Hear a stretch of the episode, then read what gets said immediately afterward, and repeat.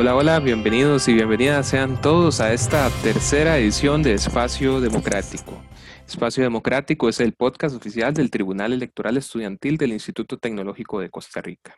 Este tiene como finalidad la promoción de los valores y principios democráticos en la población estudiantil del Tecnológico de Costa Rica. En esta serie de episodios hemos tenido el verdadero agrado de conversar un poco con los diferentes candidatos a representante docente de los campus tecnológicos locales y centros académicos ante el Consejo Institucional. Recordamos a nuestros oyentes que el Consejo Institucional es el máximo órgano directivo dentro del tecnológico y entre sus funciones tiene algunas como fijar directrices para orientar y fiscalizar la oración, la ejecución de las políticas generales que define la Asamblea Institucional Representativa como máxima autoridad del tecnológico, aprobación presupuestaria, creación de plazas, entre muchas otras que son de vital importancia para el quehacer institucional. Dicho esto, entonces es para mí un verdadero honor el darle la bienvenida a Emanuel Soto Cascante, candidato a representante docente de los campus tecnológicos locales y centros académicos ante el Consejo Institucional. Emanuel Soto es licenciado en enseñanza de la matemática por parte de la Universidad Nacional de Costa Rica, es máster en administración educativa por parte de la Universidad Florencio del Castillo y se ha desempeñado como docente en la UNA, en la UCR y en el tecnológico también. Por eso es un verdadero agrado para mí darle la bienvenida a Manuel a este tercer episodio de Espacio Democrático. Bienvenido, Manuel. Hola, saludos, saludos Esteban y saludos a todos los estudiantes que nos pueden estar viendo. Espero que sea un momento bonito para compartir y agradecido con el espacio que me brindan. Muchas gracias, Emanuel. De verdad es un verdadero gusto tenerle aquí el día de hoy. Emanuel, hemos hecho la misma pregunta, una pregunta similar a sus antecesores que han estado en este espacio, los otros dos candidatos, por lo cual no queremos romper la costumbre. La primera pregunta es que, bueno, dando un poco de contexto, eh, siempre conocemos las ideas de aquellas personas por las cuales nosotros votamos, ¿verdad? los planes que tienen para el tecnológico, eh, pero muchas veces no vemos la sustancia, por llamarlo de alguna forma. ¿Qué motiva a esas personas o qué les lleva a tomar decisiones como estas? Entonces, la primera pregunta que quiero hacerle eh, en esta tarde, Emanuel, es, ¿dónde crece Emanuel Soto? ¿Cómo fue su infancia? ¿Cómo fueron esos primeros años de vida? Eh, ¿Qué nos podría decir en cuanto a eso? Bueno, eh, esa pregunta me llama la atención. Bueno, yo crecí en Guapiles, acá en Pocosí, pertenece a la provincia de Limón, eh, nací acá en Guapiles, en un barrio eh, un poquito marginal de acá, un barrio complicado, se llama Toro Amarillo. Ahí crecí, estuve en escuela, eh, escuela pública, ahí hice mi escuela. después en secundaria la cursé en el Colegio Técnico Profesional de Pocosí, eh, con muchas limitaciones. Yo crecí con mis abuelos, entonces hubieron muchas limitaciones eh, de tipo económico en, esa época. Eh, y después, pues ya con una beca, al igual que muchos estudiantes, me correspondió empezar en la Universidad Nacional. Ahí tuve una beca, bueno, allá le llaman la beca Luis Felipe, al igual que ustedes acá en la TEC, perdón, tienen nombres para becas. Bueno, en ese momento se llamaba la beca Luis Felipe. Y bueno, ese es un, un breve, ¿verdad? Conteo de, de lo que he vivido, eh, la realidad en la que estuve. Y viví también mucho tiempo en residencias estudiantiles en la Universidad Nacional. En ese entonces se llamaban las Calderón Fournier, ya, ya no se llaman así. Y hay otras que se llaman las Claudio Vázquez, esa fue como mi realidad. Y, y nada, bueno, e, eso fue lo que me, me tocó, una realidad bonita, dura, la infancia complicada también, eh, eh, como le digo, posiblemente les pase a muchos, muchos estudiantes y creo que mucha gente que sale adelante le pasa, que se enfrenta a situaciones complicadas económicas en, el seno de la familia y eso hace que, pues, yo, pienso que de, una u otra manera hace que uno crezca eh, conociendo bastante acerca del mundo que le rodea, y aprendiendo de ello y bueno, y superándose, pero, pero bueno, ese es un breve resumen de, de la realidad mía eh, acá en Guapiles. Muy interesante, don Manuel, y me llama mucho la atención que, bueno, usted pasó por una realidad que es muy común entre los estudiantes de nuestra institución, como lo es tener que estudiar a través de, de becas o solicitar apoyo por parte de la institución. Entonces es muy interesante el escuchar que usted ha vivido esas, esas realidades. Y creo que, que bueno, regresándonos un poco, eh, me gustaría saber dónde surge ese amor o esa afinidad por las matemáticas, eh, porque creo que las matemáticas es algo que no, no a muchos jóvenes quizás les guste mucho o, termine siendo tal vez un, dolor de cabeza para muchas personas. Entonces, ¿cuándo fue que nació ese, ese interés por las matemáticas? Eh, o, qué momento de su vida definió que Manuel Soto deseaba ser eh, matemático, deseaba ser educador?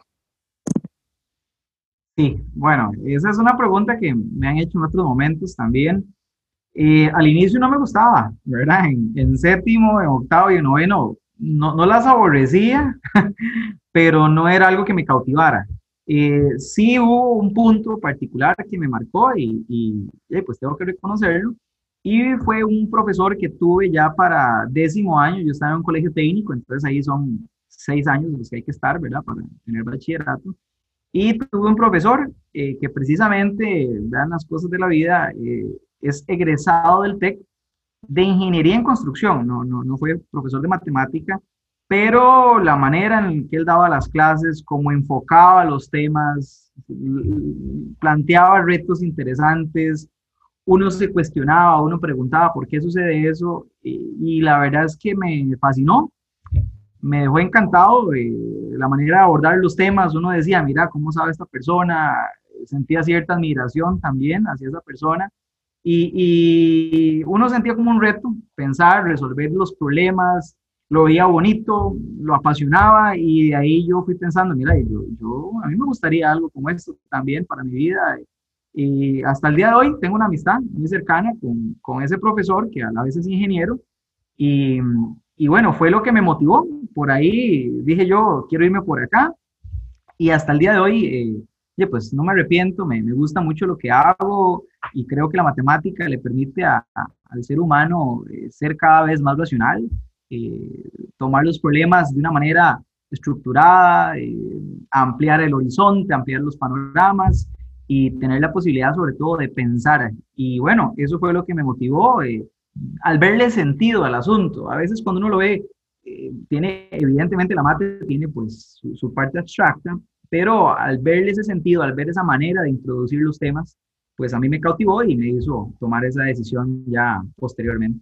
Interesante, me llama la atención que no fue, no fue precisamente un, un matemático el que le hizo despertar ese interés, fue más bien un, graduado del TEC. Eh, don Emanuel, y de hecho, bueno, ya habiendo tomado usted la decisión de, querer ser docente de matemática, ingresa usted entonces a la, a la UNA, me imagino que tuvo que desplazarse desde su, comunidad hasta, hasta la universidad. ¿Cómo fue esa etapa como estudiante de, Manuel Soto? ¿Qué cambios eh, tuvo que enfrentar? ¿Cuáles nuevas experiencias? ¿Alguna experiencia como estudiante que quiera comentarnos? Uf, bueno, montones. Súper difícil pasar de la casa, estar con mis, con mis abuelos, con mis papás, la verdad.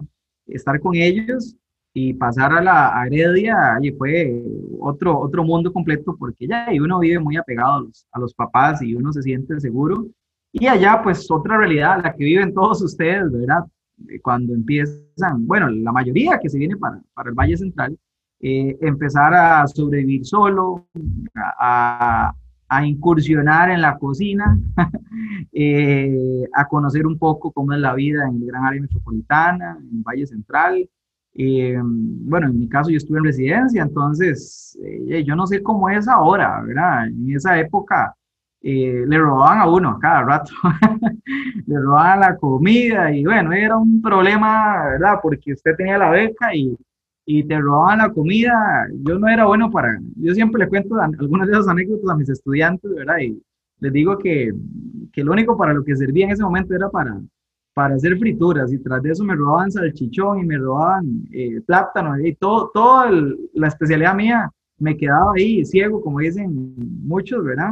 Y tenía que salvarme la tanda a mi tío, ¿verdad? Que llegaba desde la abuela a, dejarme comida mientras que me depositaban la beca. Entonces, era un rollo súper difícil. No, no he sido gordito nunca, pero esa vez estaba flaquísimo, ¿verdad? Y ahí, ahí fui. A final de cuentas, logré subsistir eh, en, residencias. Ahí estuve pues, todo el tiempo, lo, lo, cursé en residencias. Sin embargo, claro, hay que adaptarse a, a, las vivencias que uno tiene con otros compañeros, a las desveladas, a las palmadas, como le dicen en el TEC los chiquillos, a los de cómputo, que es a los que he escuchado mucho hablar así. Eh, pero ya, fue una parte complicada, dura. Sin embargo, ya, pues creo que fue la, la mejor inversión del tiempo que, he tenido porque ya, el día de hoy me siento contento, me siento satisfecho con, con lo que he hecho. Pero sí, claro, fue un, cambio eh, muy, muy, muy complicado eh, en mi vida, por supuesto. Claro, ese cambio como estudiantes, bueno, los que somos de zonas alejadas siempre hemos tenido que, que vivirlo, entonces le entiendo perfectamente en cuanto a eso, realidad de, de, los que somos de largo. Y de hecho, bueno, Manuel, usted transcurrió sus, sus estudios en la Universidad Nacional, em, luego se gradúa em, Emanuel Soto de, de, la Universidad Nacional y cómo fue esa inserción eh, a la vida como docente? ¿Cuáles fueron sus primeras experiencias como, como profesor? Hay algunos que tuvieron experiencias previas ayudándole a, a compañeros o algo así. Claro, yo, yo antes de, bueno, cuando ya estaba en la universidad, todavía le ayudaba a algunos compañeros, en el colegio le ayudaba a algunos compañeros. Eh, inclusive algunas señoras me contrataban, iba a la casa en bicicleta, las señoras, a, darle clases a los chiquillos acá en Guapiles, eh, y me, me, tocaba varias veces cuando ya empecé a trabajar, eh, empecé a trabajar eh, haciendo una incapacidad en el Colegio Técnico de Pocosí, donde me gradué. Y el otro año ya me llamaron a, a donde, digamos que empecé realmente, que fue al experimental bilingüe de Pocosí. Eh, ahí empecé a trabajar para el Ministerio de Educación Pública. tuve un, bastante recorrido en esa institución yo creo que como unos nueve años, igual empecé a ir en bicicleta a dar clases. y al inicio uno eh, no tiene mucha experiencia en, en, el manejo.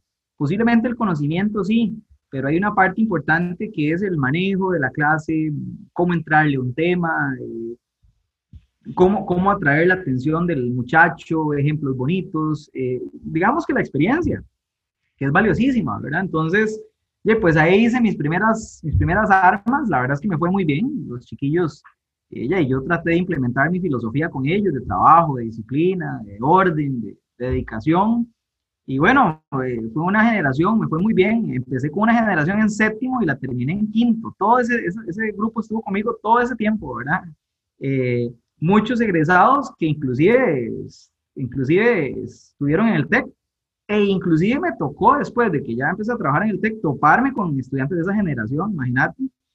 Eh, y trabajé también en Guapiles, en otros coles, en el Nocturno y Pocosí, en uno que está cerca de, de una bananera que se llama Bacarí, algunas universidades privadas, en fin, eh, ese, ese, fue ya, ya cuando me fui haciendo, digamos, que más curtido en lo que hago, más experiencia, con un poquito más de escuela en el trabajo que hago, pues se me fueron abriendo puertas para trabajar en, en otras instituciones, pero al inicio, claro, eh, es complicado uno llegar a, a dar una clase eh, y enfrentarse ya a la realidad.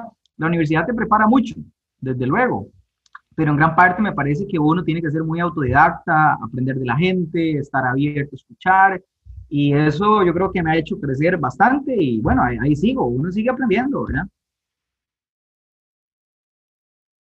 Claro, por supuesto, y qué interesante. Como dice la gente, ¿verdad? Se pudo foguear en todos esos, esos espacios antes de llegar propiamente al, al tecnológico. De hecho, me llamó mucho la atención el que haya dicho usted que, que tuvo esa oportunidad de, de, llevar una generación desde séptimo hasta, hasta quinto, eh, porque creo que, que, muchas veces la convivencia docente-estudiante nos, nos marca por ejemplo, lo que usted comentaba al inicio, ¿verdad? Ese docente que lo marcó usted mucho, pero creo que a veces sucede eh, en la otra vía también, que hay estudiantes que marcan a los docentes. Emanuel, ¿hay algún estudiante, para bien o para mal, que usted diga, esta persona no la puedo olvidar o esta persona es alguien que siempre recuerdo? Bueno, eh, qué bonita pregunta.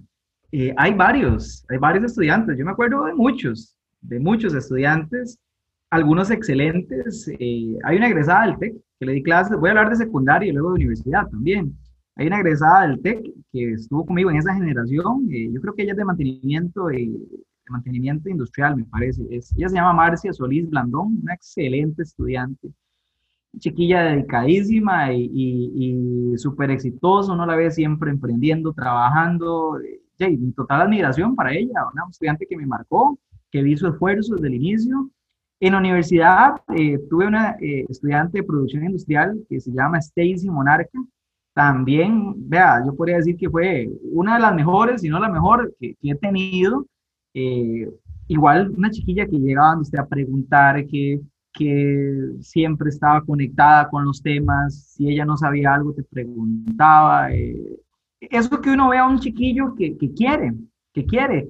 Yo, yo no puedo quizás hablar tal vez sobre el tema de qué tan brillante o no sea una persona, porque eso, eso yo creo que es tan relativo, pero la actitud que tenga una persona para con el trabajo, pucha, eso marca demasiado eh, lo que alguien haga y, y esas dos en particular. Luego recuerdo varios, hay, hay varios, eh, hay, hay, uno en San Carlos que, que por ahí está, que le di clases también, un chiquillo que se llama Brian eh, Chavarría, en algún momento le di clases también. Y así tengo varios, varios chicos eh, eh, que en algún momento les di clases y ahora están en el TEC o en, en, la UNA también. Me ha pasado también que tengo varios chiquillos que les di clases de mate y estudiaron para profe de mate. Eso eh, a uno lo llena de satisfacción y le escriben después, le, escriben en, en, Facebook o en el Messenger y le ponen un mensaje bonito y uno, claro, hasta que se muere todo ahí por, por las palabras de, de agradecimiento, porque yo creo que eso es lo más lo más confortable para uno recibir esas palabras de agradecimiento.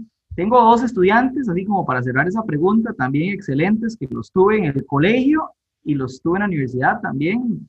Un chiquillo que se llama Randy eh, Soto y uno que se llama José Agüero también, fueron estudiantes míos, creo que ya se egresaron, ya no están en el TEC. Igual, súper dedicados y, y, y así, hay gente que lo marca uno, que le dice, mira, sí se puede, vienen no todos de estratos altos, sino gente de clase media, clase baja, y, que usted los ve ahora ya consagrados, consagrados ya trabajando para una multinacional, eh, uno, de los que les, uno de los que te mencioné, sí que está en el extranjero, y uno dice, pues, uno, uno se asombra y, y, lo que siente es esa alegría eh, de haber formado parte, aunque sea un poco de, de, la realidad tan bonita que vivieron los estudiantes, por como dicen en las películas, por querer cambiar sus estrellas por querer ser mejor persona. Entonces, claro, hay muchos estudiantes que lo marcan a uno. Claro, por supuesto. Creo que en la vida de un docente, el conocer a tantas personas, sin duda, debe marcar de alguna forma. Es muy interesante escuchar el que usted haya tenido tantos estudiantes que, que le marcaron de una manera positiva, por lo que veo. Y de hecho, Manuel, eso me lleva a otra consulta, porque, bueno, de, de los tres candidatos que hemos entrevistado, eh, el que es docente por formación, pues es, usted. Usted eh, ya tenía mentalizado que iba a ser docente como tal. Y por eso quería preguntarle también, ¿qué es lo que a usted más le gusta de ser profesor? ¿O qué es lo que lo mantiene con la motivación de todos los días? Decir, bueno, quiero seguir siendo docente, no me busco otra profesión. Me gusta cuando veo que la gente aprende, me gusta eh, cuando veo que al inicio se subestiman, se sienten que no son capaces de, alguna materia en particular, bueno, en este caso estoy hablando de matemática, alguna rama de la matemática, y luego ver que, que se vuelven carguísimas, resolviendo ejercicios, pensando, eh, esa parte me, me, llena de satisfacción. Me apasiona la didáctica, cómo enseñar, cómo buscar maneras más innovador, innovadoras de, de, llegarle al estudiante, cómo aprender de otros compañeros míos que tienen inclusive más experiencia que yo.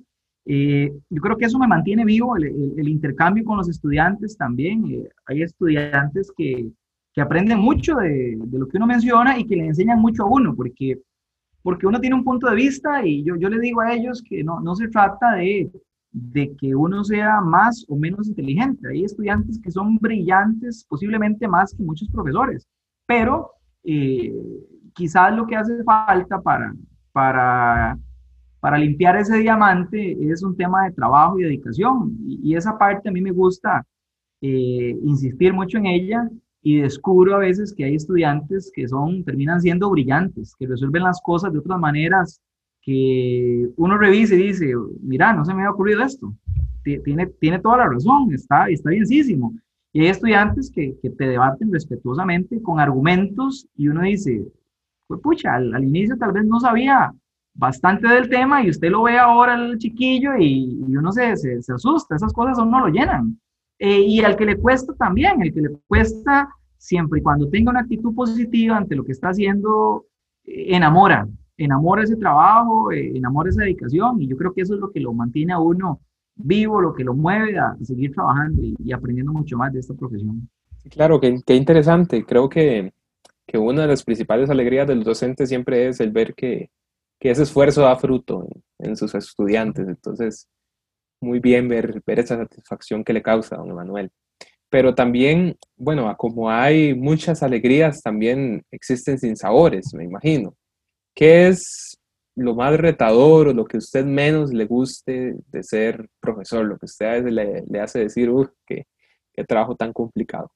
Oh, esa, esa pregunta, Jay, no, no, sé cómo contestar. A ver, por lo general me gusta. He tenido mm, pocas malas experiencias. Yo trato de, de ser claro con, con, con, los estudiantes que he tenido, no, no buscar conflictos. Eh, eh, si yo fallo, eh, tener que reconocerlo, eh, eso es algo importantísimo.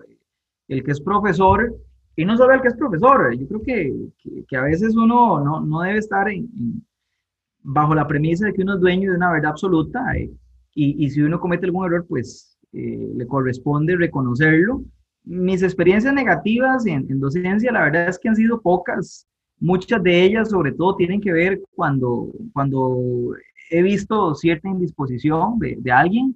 Lo que pasa es que esa indisposición, hay muchos factores, ¿verdad? Eh, desde el entorno que vive el estudiante, la familia, problemas cercanos, pero, pero digamos que eso es lo, lo más negativo que he vivido. Yo no me he enfrentado a, a, alguien irrespetuoso puramente. He trabajado en colegios, digamos, cuando estuve en secundaria ya hace un tiempo, yo dejé de trabajar en secundaria ya hace bastante. Eh, nunca tuve una vivencia de un estudiante irrespetuoso. La población de ese tipo, quizás en alguna población, eh, digamos, llamémosla eh, con esa inclinación a, presentar esos comportamientos, quizás sea un colegio nocturno o un CINDEA, pero, pero no, no, nunca viví nada de eso. Entonces, ha sido una experiencia negativa que me haya marcado, eso es lo más cercano que he vivido, ¿verdad? Eh, indisposición de algún estudiante pero ya, pues a uno ahí le corresponde conversar con él, ver, ver, qué es lo que está pasando, qué es lo que hay detrás de él, pero no tengo realmente algo totalmente negativo que me haya marcado y que, y que tenga para mencionar, no, no, no tengo realmente. Bueno, que me alegra mucho saber que, que, han sido muchas las alegrías y poco las, pocas las tristezas. eh, y qué bien que, ha establecido esa relación con sus estudiantes. Creo que el vínculo estudiante-profesor es, cuando se logra desarrollar de una manera positiva, es algo muy poderoso, diría yo. De hecho, eso me orienta a la siguiente pregunta, don Emanuel. Eh, porque, bueno, muchos estudiantes... Eh, toma muy en serio sus obligaciones académicas, eh, pero sabemos de que la universidad, más allá de las aulas, tiene componentes en los que los estudiantes forman parte activa de, del gobierno institucional y de la toma de decisiones a nivel institucional. Sin embargo, hay personas que son del criterio de que los estudiantes deberían estar en las aulas y, y los administrativos y docentes son los que deberían tomar las, las decisiones. Por eso es que yo le, quería consultar, ¿no, Manuel, ¿cuál es su criterio en cuanto a esto?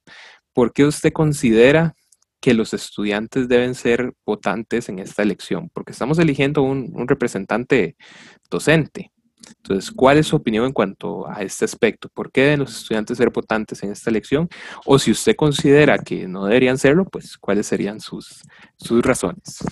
Mira, eh, lo, los estudiantes, eh, desde que he sido docente, siempre he creído que son la razón de ser de, de todo lo que hacemos eh, en investigación, en docencia, en extensión. Y desde luego tienen que figurar en la toma de decisiones. Hay temas presupuestarios, hay temas de becas, hay temas de políticas generales, hay temas de formación y en la calidad de la enseñanza. Y en definitiva deben estar inmersos en esos procesos. Yo lo veo totalmente natural, totalmente pertinente y, y mi apoyo evidentemente va hacia eso. Una de las ideas que, que propongo, que, que, no sé si llamarle idea o quizás una obligación que, a la que estamos llamados en, en el TEC, es eh, generar espacios para los estudiantes. Eh, uno como estudiante, y lo digo porque yo trato de, de, no quitarme ese sombrero de estudiante, y creo que todos los profesores tenemos que tener presente que somos estudiantes, pero no olvidarnos, que somos profesores, pero no olvidarnos que, que fuimos estudiantes. Y hay actividades que son vitales porque a veces uno vive tan presionado, tan presionado en la parte académica que, que algunas actividades como las que promueve la VIESA son una válvula de escape para el estudiante y, a veces no todos tienen acceso de igual manera, como, como inclusive lo dice el Estatuto Orgánico, iniquidad de, de condiciones, eh, posiblemente en, en, San Carlos o en, o en la sede central o en el campus central tengan la posibilidad de acceder a, a enormes eh, actividades de teatro, de deportes, pero quizás esa limitante la encuentren en Alajuela o, o en Limón y hay que dar un paso adelante hacia eso eh, y, y, tener mayor presencia en cuanto a ese tipo de actividades. Igual la parte de la salud mental me parece importantísima, fomentarla, trabajarla más. Y como le digo, el estudiante vive presionado por la parte académica y algunos tras de eso tienen problemas económicos, familiares, del lugar donde viven. Entonces, pues hay que atender esas necesidades y lo, lo, que, lo que yo no veo pertinente y, y sí me parece importante señalarlo, en estas cosas yo creo que uno tiene que ser franco, es cuando posiblemente un estudiante pues pierde el norte. Eh, hay que dedicarle tiempo a la representatividad estudiantil, pero tampoco hay que descuidar sus eh, pues, quehaceres eh, académicos. Yo creo que se puede llevar de la mano, ¿verdad? Que el estudiante que le gusta hacer, formar parte de, de la representación estudiantil que lo haga, eso es positivo. Pero cuando ya un estudiante empieza pues, a tener fracaso en sus, en sus exigencias académicas, yo creo que ahí hay que tratar de hacer una, un equilibrio. Cada quien lo debe de hacer, pero en definitiva el, estudiante debe formar claramente parte de las decisiones que se toman en la universidad, desde luego. Muy interesante el escuchar este, que usted tiene el criterio de los estudiantes como parte fundamental de, de la institución y bueno, es así. Como, como una comunidad universitaria eh, tenemos eh, tres grandes familias, podríamos llamarlo de alguna forma, y que al final hacemos una sola, pero todas tenemos importancia en el que hacer de la toma de decisiones. De hecho, eso ya nos lleva un poco a, un tema también de fondo, que es propiamente eh, el Consejo Institucional. Usted ya mencionó algunas de, de, sus ideas, ¿verdad? O de algunas de las inquietudes o propuestas que plantea en cuanto al mejoramiento que podría darse. Y bien es sabido por parte nuestra que parte de estas decisiones se tomarán desde el Consejo Institucional. Es por ello que me gustaría plantearle la pregunta a Emanuel, ¿qué fue lo que lo impulsó a usted a decir, quiero ser miembro del Consejo Institucional? Más tomando en cuenta que estas elecciones son sumamente atípicas, ¿verdad? Eh, quizás usted para, para marzo no tenía ni idea, ¿verdad?, de que en este momento iba a estar como, como candidato. Viene la renuncia de, viene la jubilación, perdón, de don Freddy, y se nos dice, bueno, se va a abrir un proceso de elección. ¿Qué lo llevó a usted a tomar la decisión? ¿Había usted contemplado antes de eso que en algún momento le, le hubiera gustado ser miembro del Consejo Institucional? Quisiera que me comentara un poco de cómo fue ese proceso. Ok, bueno, eh, ese fue un proceso interesante. Eh, a mí me gusta, el tema de, de la política me gusta, es, es apasionante también. Y, y, posiblemente nazca en, en, virtud de que, de que a veces nosotros somos muy quejosos todos en, en muchos temas y decimos, mira, esto está mal, esto no se resuelve y nos quejamos y nos quejamos. Y, y, posiblemente desde el lugar donde debemos accionar o gestionar esos cambios, y no, no, no accedemos a, a esas realidades, eh, no aspiramos a eso y nos quedamos sin quejarnos. Y yo lo, lo, pensé en algún momento, cuando se dio la noticia, eh, conversé estos temas con varios de mis compañeros en la escuela, algunos allegados, y, y que qué opinaban ellos. Me dieron consejos de todo tipo, eh, buenísimos, que me, me, ayudaron a tomar la decisión. Perdón, también desde, desde el Centro Académico Limón, eh, tuve algunas conversaciones con algunos compañeros y a mí me parece importante que, que hayan voces que aporten o que vengan a dar eh, de una u otra forma una perspectiva, una visión en el Consejo Institucional eh, diversa de lo que ocurre en los centros académicos y de los campos tecnológicos. Una voz que emane desde ahí y que conozca y pues, muchas de las realidades que viven los estudiantes que, que trabajan eh, en las regiones o que estudian en las regiones y, aportar cambios. Entonces, pues hablando con varios amigos, compañeros, ya pensé, ¿por qué no? ¿Por qué no? ¿Cuál, cuál es el problema? Eh, a final de cuentas, eh, sin importar cuál sea el resultado, uno siempre en esto va con la consigna de ganar. Uno, uno debería en todo lo que hace ir con la consigna de ganar. Matricular un curso, ir con la consigna de ganar.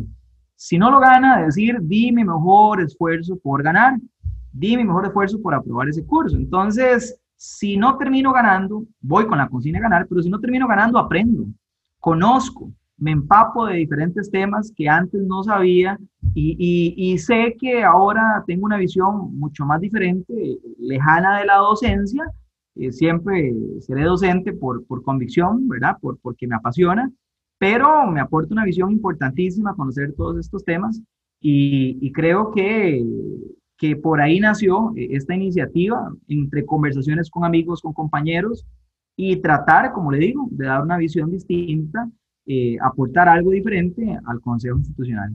Bueno, muy interesante ver que usted cuenta con el apoyo también de sus compañeros en este, en este proceso. Siento que eso es algo fundamental, ¿verdad? Contar con el apoyo de personas cercanas en cualquier reto que uno asuma en la vida, ¿verdad? Es, es muy importante ese acompañamiento.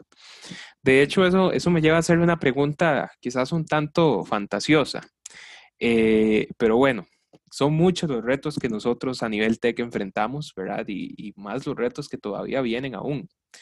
Eh, pero supongamos que usted tiene una, una varita mágica y puede solucionar uno de los problemas o puede mejorar algo, eh, así de manera mágica, instantánea, solucionarlo. ¿Qué haría usted o qué solucionaría?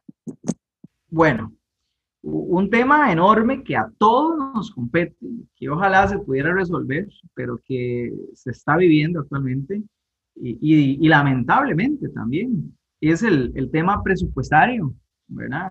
Uno deseara que, que me imagino yo, el, que el rector también y, y, todos los que vivimos en esta, en esta casa de estudio, que trabajamos en esta casa de estudio, el presupuesto eh, o esa estrechez presupuestaria eh, hace que, que no todos los programas se puedan abrir, que los proyectos no todos se puedan ejecutar, que la inversión en, en campus tecnológicos y centros académicos pues no se pueda dar. Y, y si yo tuviera una varita mágica, pues obviamente inyectaría recursos para desarrollar programas, proyectos, becas, hacer que crezca más el TEC, porque estamos hablando en esa materia, ¿verdad? Entonces, e, ese, ese sería el, el, anhelo, yo creo que de todos, eh, tener los suficientes recursos para que el TEC tenga un crecimiento sostenido eh, cumpla su misión em, y, poder generar cambios y, que todos, tanto profesores como estudiantes, em, pues vivamos esa igualdad de, condiciones que promulga el artículo 2 del Estatuto Orgánico para, pues para crecer, formarnos eh, con el mismo sello de calidad indistintamente de la región en la que nos encontremos. Excelente, don Manuel. Ojalá tuviéramos todos esa varita mágica, ¿verdad? Y pudiéramos solucionar esos problemas. De hecho, eso, eso me lleva a otra, a otra consulta que me parece muy, muy interesante. Em, el Consejo Institucional, al fin y al cabo, es un grupo de personas donde, bueno, personas de distintos orígenes, ideologías, tienen que sentarse y tomar decisiones a favor de, del tecnológico. Entonces, como cualquier grupo de personas, eh, siempre se puede aportar de forma personal. Es ahí que me lleva la consulta de qué cree usted que Emanuel Soto, como persona, puede aportar al Consejo Institucional. Bueno, yo creo que que puedo aportar desde la generación de acuerdos, Eh, me considero una persona capaz de conversar, de escuchar, de comunicarme, eh, de trabajar eh, siendo empático. yo creo que hay muchas iniciativas que, que pueden nacer desde, desde el seno del Consejo Institucional y que hay que promoverlas.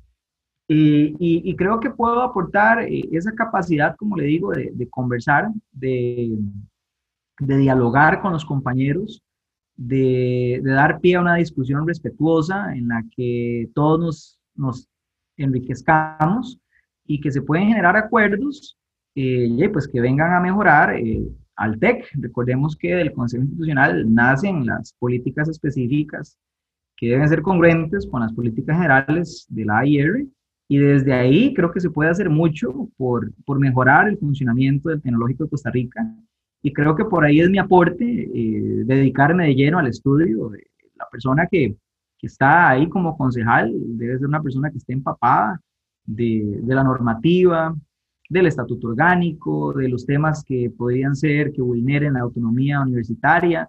Y mi compromiso va con eso, mi compromiso va con, con la generación de, de reglamentos más flexibles, más, que, que, no haya tanto entrabamiento en el TEC, reglamentos más eficaces, eh, y cumplir esa labor, eh, escuchar a la comunidad estudiantil. Hay una función de los, de los miembros del Consejo Institucional que versa en el trato justo, velar por el trato justo de los funcionarios del TEC, eh, o de los miembros, perdón, de la comunidad institucional del TEC, eso incluye evidentemente a los estudiantes.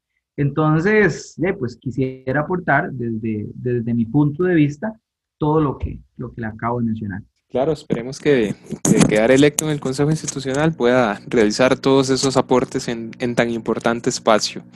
Eh, para ir cerrando, don Emanuel, me gustaría hacerle una, pregunta que de hecho le he hecho para finalizar a, a, los otros dos candidatos anteriormente.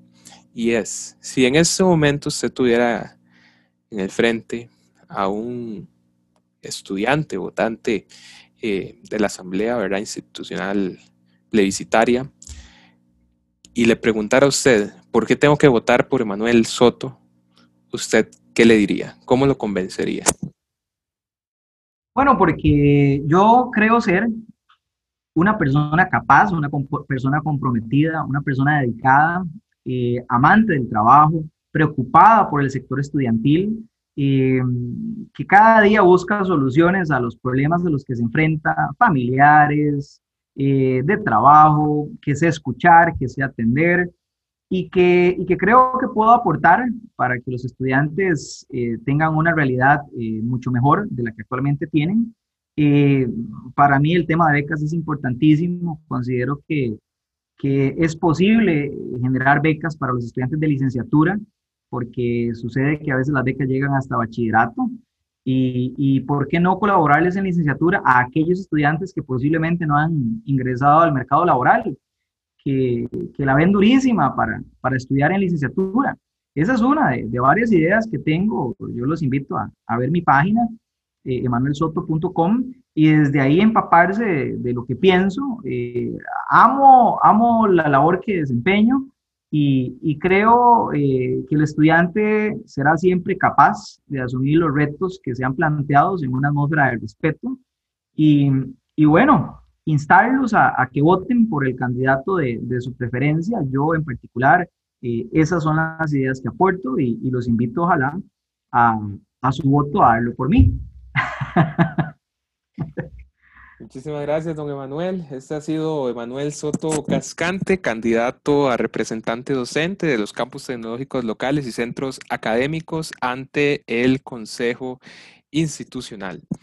Le recordamos de igual forma que la elección para el representante eh, docente se realizará el próximo 17 de septiembre del 2020 en todos los campus tecnológicos locales y centros académicos del tecnológico.